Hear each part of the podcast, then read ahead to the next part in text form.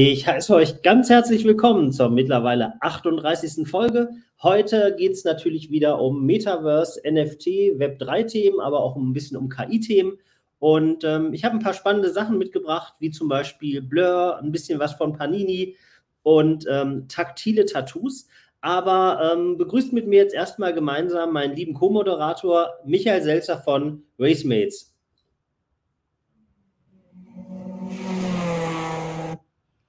Wunderschönen guten Morgen. Hallo Michael, guten Morgen. Da, da, bin ich schon wieder. Sie haben mich gerufen, hier bin ich. Tada! Trommelwirbel, wunderbar. Ähm, Michael, für alle, die die 37 Folgen vor uns nicht gesehen haben, wer bist du, was machst du? Ja, also ich bin Michael, ich bin einer der Gründer von Racemates und mit Racemates äh, bauen wir einen globalen Motorsportmanager beziehungsweise sind da schon fast fertig mit, von, mit, mit Sammelkarten von RennfahrerInnen. Diese Sammelkarten gibt es einmal in physischer Natur und natürlich als NFT und wir haben die miteinander verknüpft. Und das äh, Besondere daran ist eben, dass die Fans ab Mai in unserer Racing League an den guten Leistungen ihrer Lieblingsrennfahrer partizipieren können und können das auch kostenlos erstmal machen. Das heißt, man registriert sich und bekommt von uns sechs verschiedene Fahrer aus drei Kategorien und kann damit schon mal dann äh, durchstarten und äh, schon mal sein eigenes Racing-Team aufstellen. Und ja, so wollen wir den, den Fan näher an den Motorsport bringen und im Umkehrschluss mhm. den Nachwuchsrennfahrern die Möglichkeit bieten, ähm, ja, neue äh, Finanzierungsmittel zu finden, um ihre Motorsportausbildung zu finanzieren.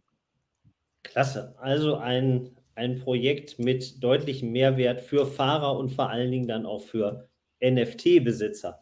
Wunderbar. Genau. Ähm, für alle, die mich nicht kennen, ich bin einer von vier Verlegern der ähm, Fanzine Media und äh, wir bringen ganz verschiedene ähm, Magazine raus. Die Woche ist erst erschienen äh, Marktmeinung, da geht es um ähm, Börsenthemen, da haben wir Portfolio-Manager, die ihre Meinung zu ähm, verschiedenen ETFs und Anlegerstrategien ähm, veröffentlichen.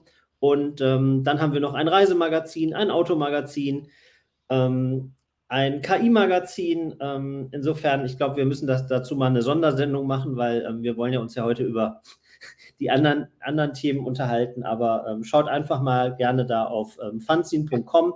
Da sind wir an das Nachrichtensystem von Reuters angeschlossen und stellen halt tagesaktuell dort um die 80 bis 100 Nachrichten ein. So, Jetzt würde ich sagen, nach diesem kleinen Intro von uns beiden, ähm, magst du mit einem Thema beginnen? Soll ich anfangen? Du bist der Gastgeber. Ich überlasse dir natürlich gerne den Vortritt. Gut, also es gibt die ähm, Handelsplattform Blur, B-L-U-R, und die hat ähm, den, den, sag mal, diesen Marktgiganten OpenSea ähm, jetzt deutlich überholt. Ähm, Blur ist erst im Oktober 2022 an den Start gegangen. Und du hattest ja letztens irgendwie auch schon mal so ein bisschen über Handelsvolumen erzählt. Ähm, jetzt habe ich nachgeschaut, warum oder wie gelingt es denn oder wie gelang es Blur, so einem äh, den Spitzenmann da äh, oder hier OpenSea letztendlich ähm, zu toppen. Die haben das, äh, kurze Antwort, die haben eigentlich gesagt, die haben ein Treue, ein Bonusprogramm eingefügt, ein, eingeführt und haben gesagt, also wenn ihr Blue Chips, Blue Chip Projekte handelt, also sag mal so große Sachen wie Board Ape, oder ihr handelt über unsere Plattform sehr volumenstarke NFTs, dann kriegt ihr davon, dann kriegt ihr dafür Treuepunkte. Und ähm, dann haben natürlich die User gesagt, na gut, da die auch verschiedene Plattformen auf Blur irgendwie kombinieren können, haben dann gesagt, na gut, dann nehme ich da noch ein paar äh, Drops oder ein paar Punkt, Treuepunkte mit. Äh, und dementsprechend sind die also dann so äh, gigantisch gewachsen. Ja, ist schon, schon ich glaube, Blur hat letztes Jahr auch schon, schon so massiv äh, OpenSea angegriffen. Ähm, wo, wo da, wenn du irgendwelche Projekte hattest in deiner Wallet oder so, da haben die gesagt, der kommt zu uns und dafür kriegst du irgendwie was. Also die haben mhm. da richtig massiv schon äh, ja, Guerilla gemacht, auf jeden Fall. Ja. Aber gut, so ist das halt, ne? Ich meine, für die, für die Nutzer ist es gut, wenn sich, wenn's, wenn wir kein Monopol für die Plattform haben, sondern das ein bisschen aufgesplittet äh, ist, dann kann nämlich kein ja, jetzt OpenSea so ein bisschen den, den Markt diktieren, wer was darf und was eben nicht. Äh, Stichwort eben Royalties zum Beispiel. Da finde ich das ganz gut, dass da ähm, ja, ein bisschen Bewegung in den Markt kommt. Was hast du für ein Thema mitgebracht heute? Ja, es gibt verschiedene Sachen. Ne? Wir können wieder auch mal über KI sprechen, wenn wir wollen. Wir können darüber sprechen, dass diese Woche noch Financial Advice an dieser Stelle die das ähm, Finanzgericht, das oberste Finanzgericht entschieden hat, dass Krypto äh, Gewinne oder eben ähm, Gewinne aus Krypto äh, oder aus dem Traden von Kryptowährungen eben steuerpflichtig sind, so eben wie bei Aktien halt auch. Ne, wenn ich die quasi ähm, ver veräußere, dass ich eben, ähm, äh, ähm, wie hieß das früher immer, nicht Ertragsanteil von Steuerung, sondern wie heißt die Steuer? Abgeltungssteuer, so, und mhm. Solidaritätszuschlag eben anfallen und eben gegebenenfalls Kirche. Ähm, gut, ich meine, man muss mal froh sein, dass man jetzt erstmal eine Grundlage geschaffen hat, an der sich alle orientieren können.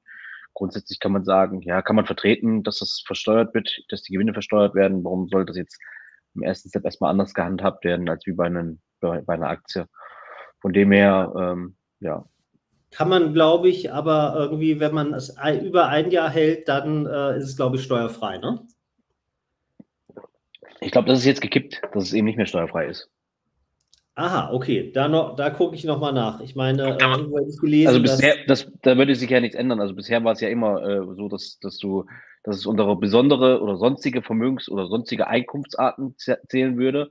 Und bei sonstige äh, Einkunftsarten würde es bedeuten, dass man nach einem Jahr das steuerfrei hätte.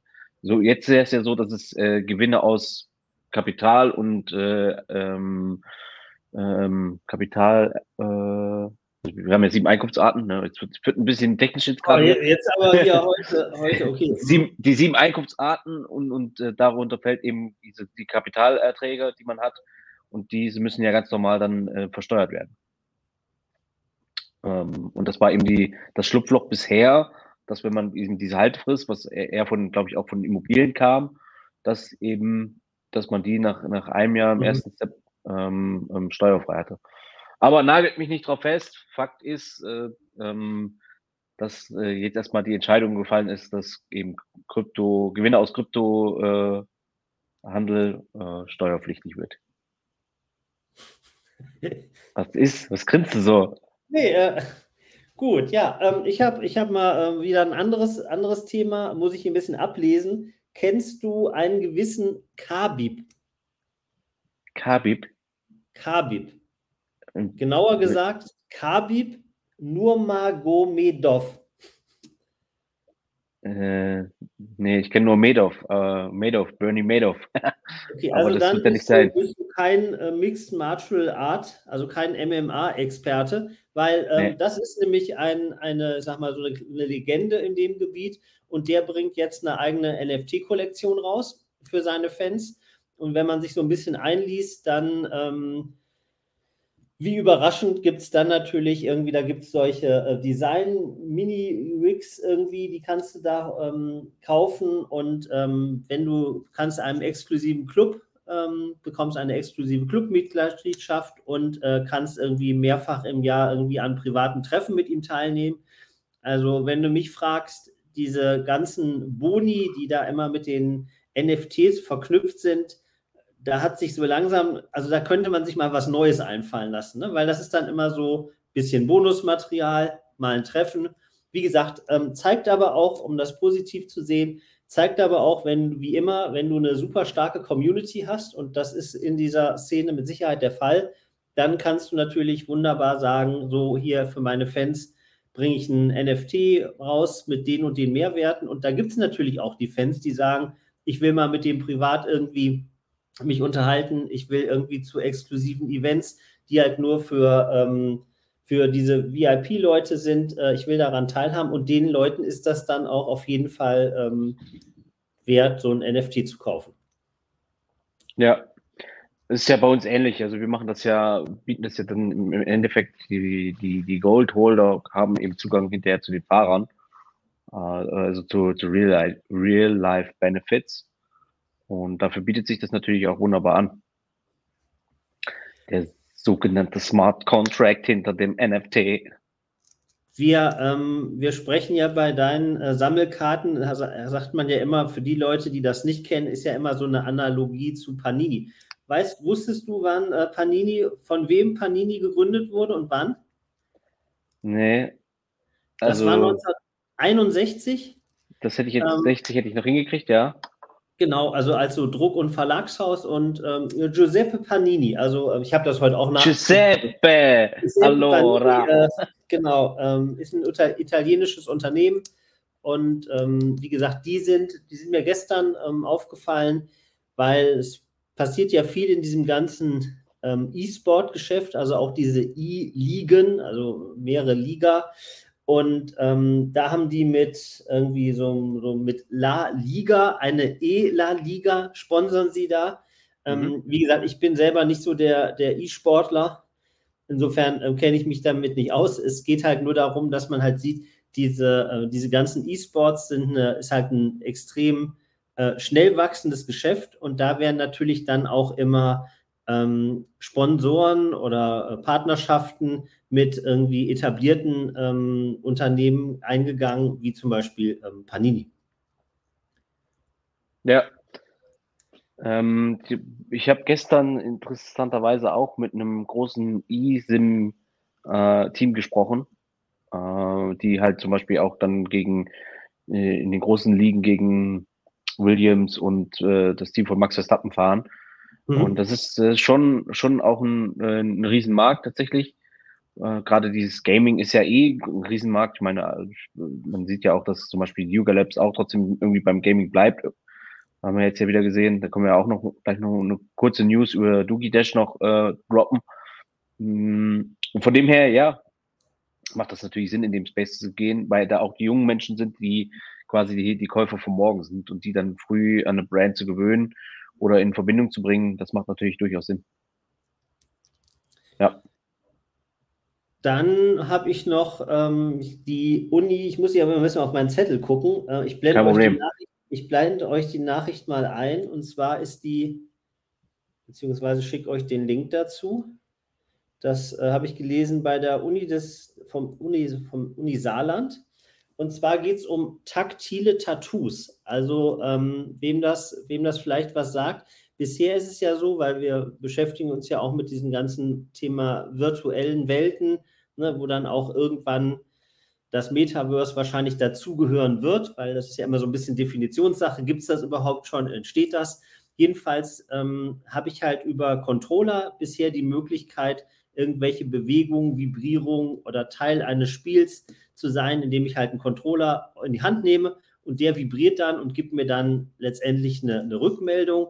Ähm, fortgeschritten sind natürlich dann vielleicht schon so, so ein paar Handschuhe und es gibt bestimmt auch schon Anzüge. Das ist aber alles noch so aus meiner Sicht so in den, in den, in, in den Kinderschuhen. Ja, und da gibt es einen äh, Professor, der heißt Professor Dr. Jürgen Steimle und der ähm, beschäftigt sich mit dem Thema taktile Tattoos. Und das kann man sich so ein bisschen vorstellen wie eine ganz dünne Folie, die auf der Haut ist. Äh, und da gibt es ein, ein ähm, EU-gefördertes Projekt, das heißt ähm, Interactive Skin. Und ähm, das ist so irgendwie im Rahmen, also wer das genauer nachlesen will, ich reiße das nur ein bisschen an, habe ich, euch, hab ich euch verlinkt. Und ich denke, ähm, wir sprechen ja jede Woche darüber, ähm, wie kann das Metaverse ähm, die Massenadaption schneller erreichen? Wie wird das attraktiver? Und äh, unsere Antwort ist ja von Woche zu Woche, ähm, dass die, das, was da im Metaverse oder in den Räumen abgebildet wird, äh, muss halt einen Mehrwert für den, den Nutzer schaffen. Das haben wir jetzt ja bestimmt schon 60 Mal gesagt in den 38 Folgen. Ne? Aber ich könnte mir gut vorstellen, dass halt über das Thema ähm, Sensibilisierung, also sowohl über Controller, über also Geräte oder Device, wie im Englischen, wie es heißt, ähm, wenn sowas natürlich kommt, dass du irgendwelche Folien dir auf die Haut äh, kleben oder packen kannst und dadurch irgendwie wird das, das Spielerlebnis oder das Erlebnis, was du da im, im Metaverse oder in den Räumen, ähm, wenn du Teil wirst, da ähm, realer wird. Ähm, wie gesagt, das ist ein Forschungsprojekt, das geht ja erst los, aber ich denke, ähm, um zu sagen, wir sind wie immer da noch am Anfang. Aber das sind halt so alles so kleine Schritte. Ähm, da, man sieht es ja bei, ähm, bei ChatGBT, das hatten ja wenig Leute auf dem Schirm. Ja, bis dann irgendwann, bis es dann irgendwie aufkam. Eine künstliche Intelligenz gibt es auch schon ewig. Aber irgendwann kommt so ein Punkt, wo dann auch du und ich sagen, wow, wir wollen das jetzt mal benutzen. Ne? Und ich kann mir gut vorstellen, dass über verschiedene Devices und über den angesprochenen Mehrwert, irgendwann wird er so stark sein, dass dann auch der normale User am Rechner sagt, jo, jetzt gucke ich mir das mal an, was, was da geboten wird. Ja, also ich bin immer noch der Meinung, wir brauchen noch irgendeine Technologie fehlt da. Also irgendein Baustein fehlt, damit das wirklich massentauglich ja. wird, weil so am Rechner oder mit diesen schweren Brillen wird, wird Metaverse nicht funktionieren. Theoretisch könnte man auch sagen, ich meine, wir haben immer das Handy in der Hand, irgendwie sind wir auch in, schon in so zwei Welten. Ne? Du hast ja schon so eine so, mhm. so, so Metaverse-ähnliche Verhältnisse, dass du halt entweder ja, Handy und, und, und Real Life irgendwie verknüpfst. Könnte man so streng genommen auch schon auslegen. Aber wie gesagt, äh, gerade hier die, ich habe dir, glaube ich, mal von Human, hieß das, glaube ich, Humi, Human. Das ist, sind quasi die ehemaligen Apple-Mitarbeiter, die zum Beispiel dieses äh, Swipe to Unlock äh, erfunden mhm. haben. Und die haben mehrere Patente jetzt in, in den USA eingereicht, haben über 200 Mitarbeiter, äh, ehemalige Apple-Mitarbeiter, die die ganzen Technologien damals erfunden haben. Und die haben irgendwas mit Laser äh, äh, im, im Köcher das bedeutet, ich kann mir gut vorstellen, dass sie das wie so eine Art Watch machen, mit der du dann quasi eben quasi ohne ein Device quasi an äh, m, was projiziert bekommst. Ich kann mir gut vorstellen, dass sie sowas in die Richtung machen. Also das sind so die Spekulationen. Mhm. Mhm. Und wenn du sowas natürlich hast, wo du dann eben kein, kein Device mehr in der Hand halten musst in, äh, als solches, sondern das irgendwie miteinander vermischt. Ich glaube, dann wird es natürlich auch für Metaversen oder Metaversen äh, auf jeden Fall interessant. Dann hat mhm. sie noch ein ganz guten, gutes Beispiel gerade mit äh, ChatGPT. Ich meine, klar, äh, jetzt, äh, wie hast du es so schön gesagt, wir haben jetzt Prompt äh, Engineers, heißt es so? Ja, Prompt Engineer, ja. und äh, das ist ein wichtiger Punkt. Und in dem Zusammenhang äh, gab es jetzt ein neues Announcement, und zwar die Firma Typeface. Schon mal was gehört davon? Nein. Typeface hat gerade 65 Millionen eingesammelt von großen VCs, äh, sitzt in San Francisco. Und was machen die? Beziehungsweise wer hat das gegründet? Das ist der ehemalige CEO von Adobe. Aha. Und der hat einen im äh, Typeface gegründet und das ist jetzt, das ist schon richtig krass und das geht äh, tatsächlich auch eher an Corporates, also mehr an Firmen gerichtet, nicht an den äh, privaten End-User.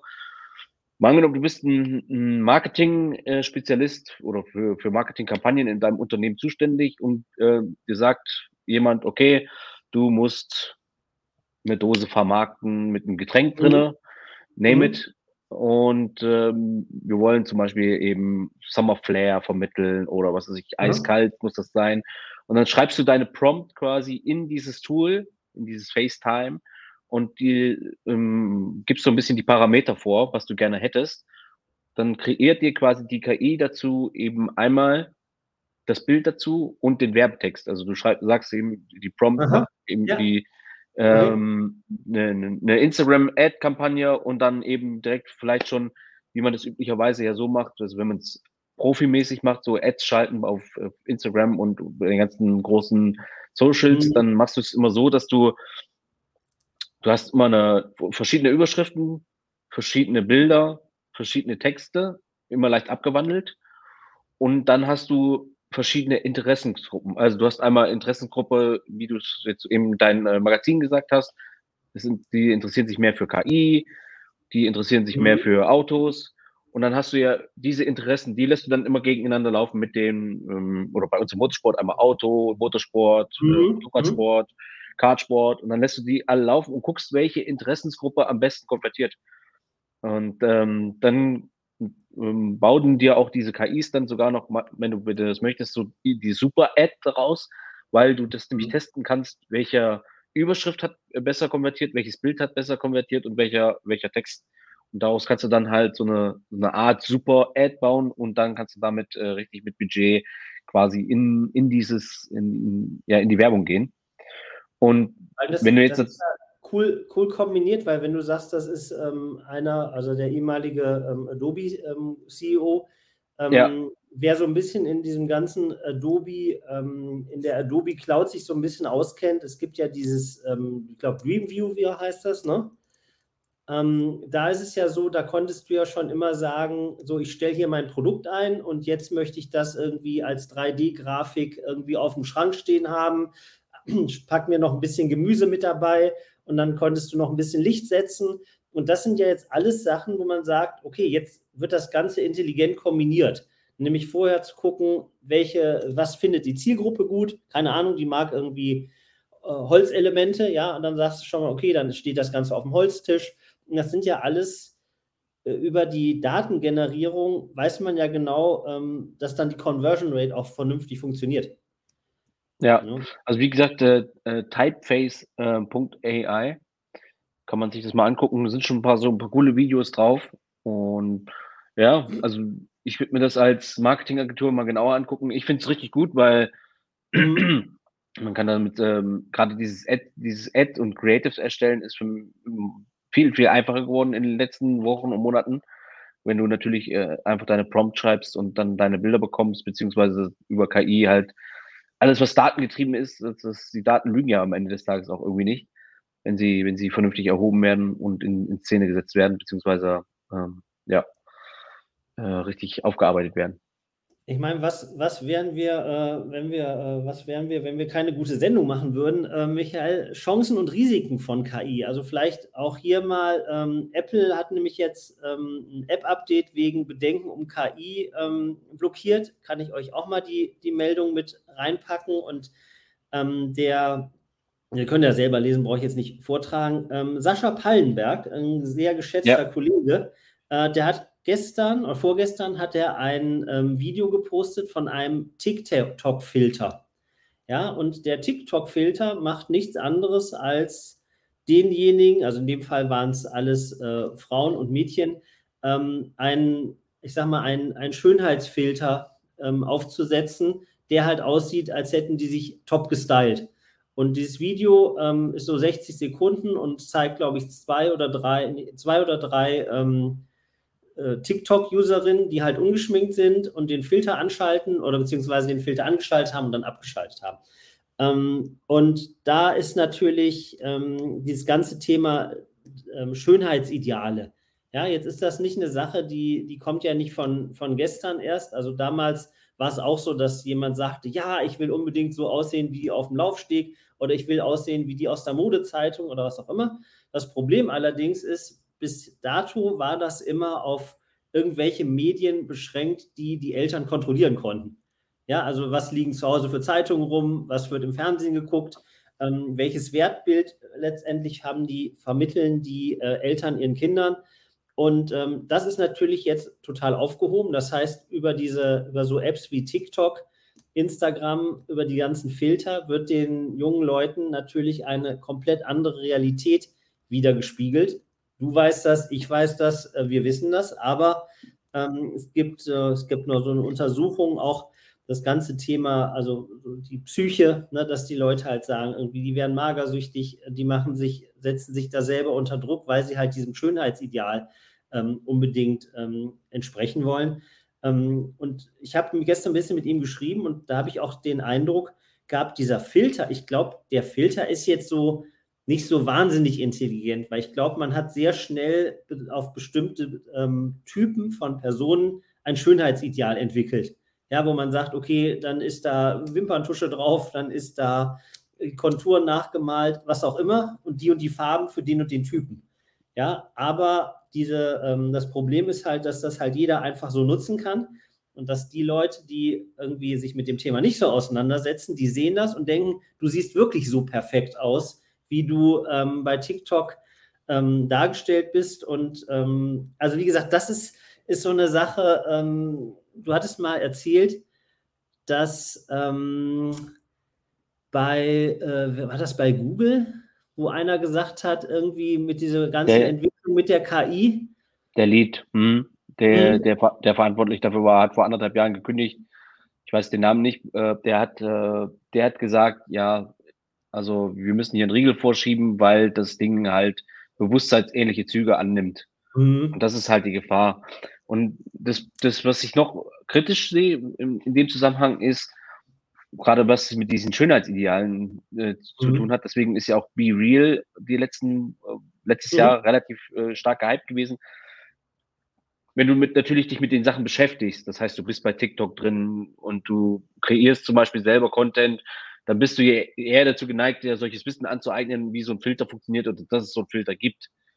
Aber jetzt nimm einfach mal dieses, das Video, was du erstellt hast und mal, pack es bei Facebook rein oder du, du schickst mhm. es bei WhatsApp irgendwelchen äh, deiner, deinen Freunden, Familien, die sich nicht damit so intensiv beschäftigen, dann äh, für die ist das ja dann so das, das normale Bild. Und wenn man dann jetzt ähm, ja. äh, äh, gerade jüngere Leute hat, die eben das vielleicht noch nicht so richtig einordnen können, wobei das ja sich auch immer mehr verschwimmt, die werden ja damit groß, aber trotzdem, ähm, dann kann das halt echt schon äh, dazu führen, dass die Leute unzufrieden werden. Und ich glaube, das ist ein ganz großes Thema. Deswegen war der Ansatz von Be Real, du musst einmal am Tag was posten oder kannst einmal am Tag was posten oder zweimal und darfst halt keine Filter benutzen, sondern musst jetzt den Snapshot machen, wie du bist und dann eben das hochladen.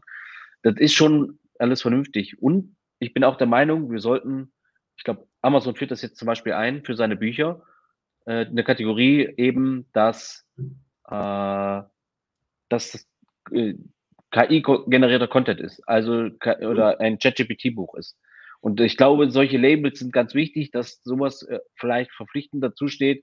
Hier wurde ein Filter benutzt, hier wurde der, der Text wurde KI generiert oder mit KI generiert, dass solche ähm, Disclaimer, glaube ich, auf jeden Fall mal vernünftig sind, ähm, um die, die Leute so ein bisschen dafür zu sensibilisieren dass eben nicht alles für bare Münze genommen wird, beziehungsweise eben dann doch die Leute nicht so viel Weisheit gefressen haben, wie sie dann in dem Augenblick durch die Texte eben wirken oder durch die Bilder.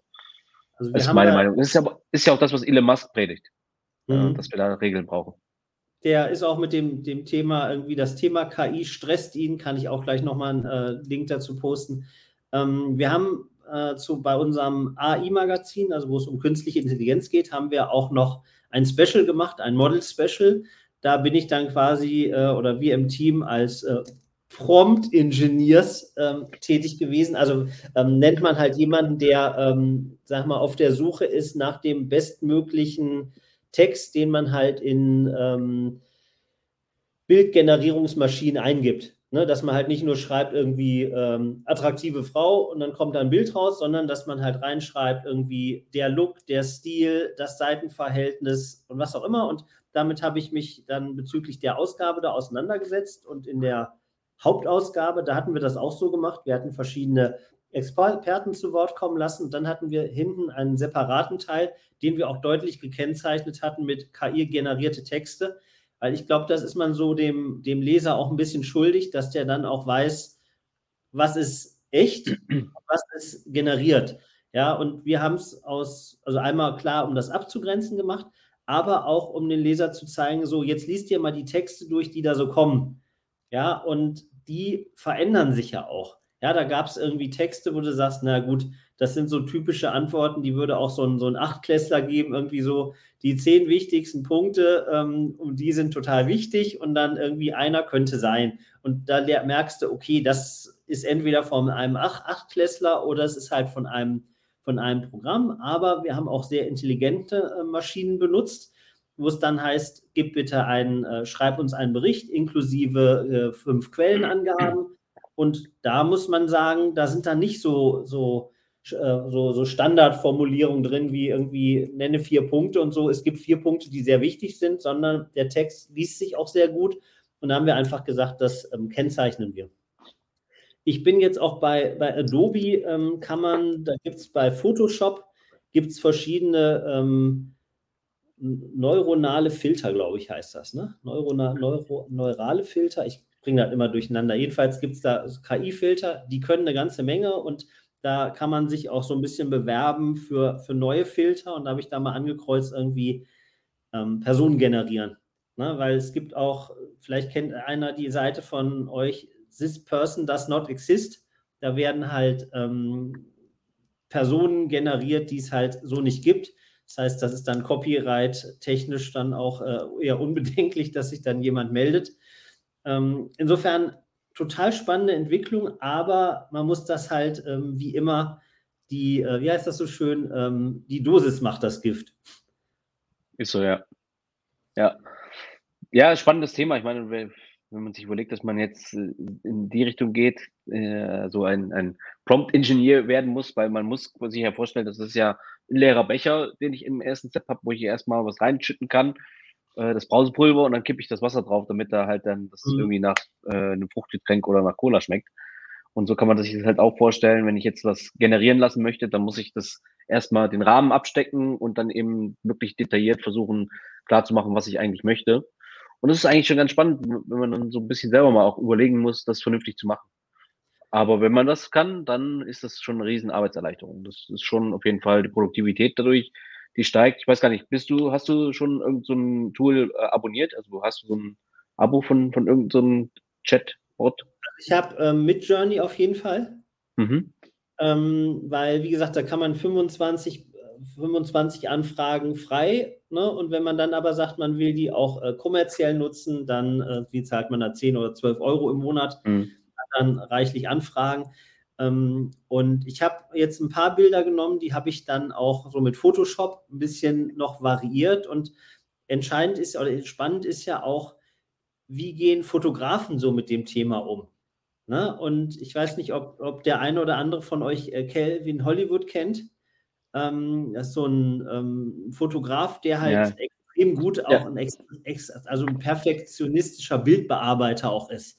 Ja, und ja. Ähm, dann habe ich irgendwie ein bisschen geguckt und auf einmal taucht er auf und so, Freunde, was geht ab hier? Ich zeige euch jetzt mal mit Journey und wo man merkt, okay, der greift das Thema auf, der sagt natürlich auch, er hat dann probiert, ob man das, die einzelnen Bilder eins zu eins kopieren kann, sagt, das geht irgendwie nicht.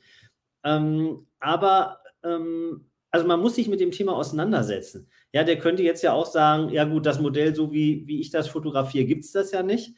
Ne? Und er geht ja dann auch mit seinem, seinem Expertenwissen dran, auch mit seiner, ähm, sagen wir, mit seinem Qualitätsniveau, ähm, was er hat. Ne? Und die Tatsache, dass er dazu jetzt schon etliche ähm, Videos gemacht hat, wo er sagt, ich zeige euch mal, wie das geht, wie man das bedient, ähm, zeigt einfach, dass sich dieser ganze Markt darum da, da komplett ändert. Auch, habe ich gestern eine Werbung gesehen, das ganze Thema so, so Sales, ähm, Lead-Generierung. Es gibt so viele Sachen, die, die man da automatisiert ablaufen lassen kann. Der Unterschied ist nur, wenn wir jetzt in unserer, das ist ähnlich wie mit der Web3 oder Metaverse-Bubble, ähm, wenn jetzt einer bei LinkedIn schreibt, hey, ich habe hier ein cooles Bild über Midjourney erzeugt, was so ein Durchschnittsbild ist, oder ich habe mal einen tollen Text mit ChatGBT geschrieben, dann sagen die meisten, ja super, das ist jetzt der acht Milliardste Post die Woche gefühlt ähm, das kann gar nichts. Ja, wenn der aber diesen Post woanders loslässt, wo die Leute das eben alle noch nicht kennen, ja, wo man sagt, ach krass, der Typ schreibt irgendwie 80 Artikel am Tag äh, und hat dann aber noch irgendwie ohne Ende Zeit. Ja, ähm, das ist dann halt auch immer so das Problem, ähm, das richtig, richtig zu bedienen und äh, halt auch in der Zielgruppe anzuwenden, ähm, wo es auch verlangt wird. Ja, das ist immer der, der Punkt dann ne, am Ende des Tages. Wo, wo bringst du das an, beziehungsweise wo kann man das nutzen? Ich finde es cool, weil es mm, ist, man hat immer eine Gedankenidee oder eine Idee im Kopf, wie irgendein Text klingen soll, wie ein Bild aussehen soll. Und ähm, gerade wenn du jetzt mal auch, du sagst ja selber, dass du Adobe-affin bist, aber wenn du jetzt zum Beispiel statt ähm, dich stundenlang in so ein Tool einzuarbeiten, weil du einen Schatten um irgendwas machen willst oder irgendeinen mhm. Hintergrund geändert haben möchtest, bis du das gefunden hast und da erst fünf YouTube-Videos gucken musst, damit du verstehst, was du machen musst. Ja. Äh, mhm. Da eben die Textzeile einzutragen, schreib, mach den Hintergrund etwas heller und ähm, mach einen Schatten um das Objekt, dann äh, hilft das natürlich ungemein, wenn man äh, bei der Arbeitserleichterung. Ähm, deswegen ist es gut, dass Fotogra auch Fotografen eigentlich alle in diesem kreativen Space, die irgendwie äh, ne, die Macht des Wortes schreiben oder eben Bilder generieren oder Fotografen. Ich glaube, für die ist es wichtig, dass die sich damit auseinandersetzen, weil die natürlich auch viel mehr Verständnis für Bilder haben und glaube ich noch, wenn die das, das beherrschen, mit so einer KI umzugehen, noch viel cooleren Stuff machen können, beziehungsweise auch viel mehr experimentieren. Und deswegen, es wird sich nicht aufhalten lassen. Ich meine, ne, ich glaube, die, die, die, die Magazine von früher, so Axel Springer von damals, die hätten sich das nie träumen lassen, dass sie die erste Branche sind, die disrupted wird. Ähm, aber es war halt so, auch wenn sich das im ersten Moment keiner vorstellen kann. Und du siehst ja, selbst bei Google war jetzt ja schon mal ein bisschen Alarm, dass eben mhm. so ein Chatbot aufkommt. Ne? Ja, oder, also wie gesagt, das, die, die LJ Rich hatte ich, glaube ich, schon letzte Woche erzählt, die hatte auf diesem World AI-Kongress da in, in Cannes halt auch gesagt, irgendwie KI als, als Tool und äh, Kollaborator.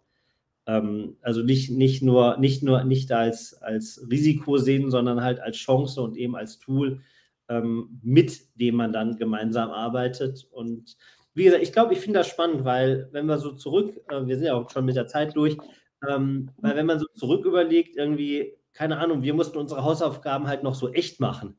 Ne? Ich meine, klar, äh, jeder kennt irgendwie Quatsch. einen Kollegen, der gesagt hat, oh, da ist noch ein Kunstbild abzugeben, das malt mal schnell meine Oma oder meine Mutter. Ähm, ja, aber ähm, heute äh, geht es halt über, über alle Bereiche. Ne? Ja. Ja, und äh, ich, ich stelle mir halt so vor, so Lehrer, die fertig sind mit ihrer, also no front gegen Lehrer, aber ich glaube, der Großteil von denen, die sind jetzt nicht gewillt, sich damit äh, im ersten Step auseinanderzusetzen. Ähm, also ich aus meinem Bekanntenkreis, ich habe das schon Lehrern zeigt, äh, ChatGPT zum Beispiel gezeigt, die davon eben noch nichts gehört hatten bis dato. Obwohl das ja jetzt dann doch auch mal hin und wieder schon im Mainstream ankam. Also ich habe vor, ich habe vor zwei Wochen Warte mal, jetzt muss ich, will ich keinen in die Pfanne hauen, aber wenn ich keinen Namen nenne und keine Schule, dann ist das okay. Also, äh, da, vor zwei Wochen habe ich mit einem gesprochen, der ist in der 10. Klasse und er sollte irgendwie ein, ein Referat, so eine PowerPoint-Folie machen. Und er sagt, die hat er komplett mit ChatGPT gemacht, gab eine 2 Plus. Er hat nur mal hm. drüber gelesen, musste aber kaum was korrigieren. Ja. Ähm, ja, ähm, pfiffig. Fragezeichen. Ähm, ja, also ähm, ich denke, er war dann die, auch schnell fertig, ne? Davon mal die, die, gleiche Frage könntest du jetzt auch so einen Grundschüler stellen, wenn der in seinem Zimmer sitzt und fragt, Alexa, wie viel ist 5 plus 5? Ist mhm. das äh, clever oder ist das gut? Ist das schlecht? Fakt ist, dass es da ist. Und wenn das die Lösungsansätze sind, ich weiß mir zu helfen, wie ich da an ein Ergebnis komme, um mhm. Zeit zu sparen, dann sollte man da auf jeden Fall mal drüber nachdenken, ob das nicht schon auch ein Stück weit Sinn macht. Ich meine, Wissen, wenn jemand, wenn ich was wissen will, ich komme heute an das Wissen ran. Ich muss nicht mehr alles im Kopf haben. Ich muss nur wissen, wie ich an das Wissen rankomme. Also wie, wie, wie komme ich das an, an die Informationen, die ich brauche? Und wie kann ich daraus eben das generieren, was ich vielleicht in dem Zusammenhang auch benötige? Und, und vielleicht deswegen, auch ein Verständnis, dass du halt ähm, die Sachen auch ein bisschen kritisch hinterfragst. Ne? Dass du halt nicht einfach bei einem Google-Eintrag, wo steht, was ist das und das, und dann übernimmst du das einfach und nimmst das dann für bare Münze. Ne? Ja. Ähm, das, wie gesagt, ich glaube auch, also unser ganzes Schulsystem ist ja, das wären ja 20 äh, extra. Noch mal mehr. Bitte? Wird, wird ja jetzt noch mal mehr quasi abgehangen. Also der, ja, die Kluft ist ja eh schon, ist schon eh schon ein bisschen weit auseinander, die, die Schüler vernünftig zu, zu bilden. Und da ist halt die Frage so, was ist, was ist eigentlich ähm, wichtig? Also was ist wichtig zu vermitteln? Klar, man muss schreiben und Grundrechenarten, aber es geht vielleicht auch darum, irgendwie das Thema finanzielle Bildung wird irgendwie gar nicht behandelt. Ja, oder auch dieses irgendwie, wie heißt das hier, ähm, diese Hands-on-Mentalität. Ja, wo man einfach sagt, okay, wenn sich jetzt in zwei Jahren oder in fünf Jahren wieder alles irgendwie komplett umstellt durch einen anderen, äh, durch einen anderen Digitalisierungsfortschritt, wie reagiere ich darauf? Ja, ähm, und das, äh, wie gesagt, aber so diese ganzen Kultusministerien, die, die haben das wohl jetzt auch auf dem Schirm, habe ich in so, einer, in so einem Protokoll gesehen. Gerade mal der ganze Umgang damit, weil ähm, für die ist ja, sag mal, gefühlt nach, nach x Jahren im gleichen Ablauf und identischem Lehrplan, ähm, weil das kannst du ja auch auf, auf, äh, beim, beim Spicken auf der Toilette nachgucken. Ne? Du gibst das da ein und in, keine Ahnung, 20 Sekunden hast du eine Antwort und die kannst du dir dann so merken. Also wird, wird spannend, ja. Ja. Gut. Juti. So, 39, 40, dann machen wir die 40 noch voll. Nein, ähm, ich sage ganz lieben Dank fürs Zuschauen. Ich hoffe, es war ein bisschen unterhaltsam für euch, ein bisschen spannend für euch. Ähm, Michael und ich begrüßen euch ähm, nächste Woche wieder, Freitag um 11 mit spannenden KI, Metaverse, NFT und Web3-Themen. In diesem Sinne, euch ein schönes Wochenende und eine erfolgreiche Woche. Tschüss. Tschüss.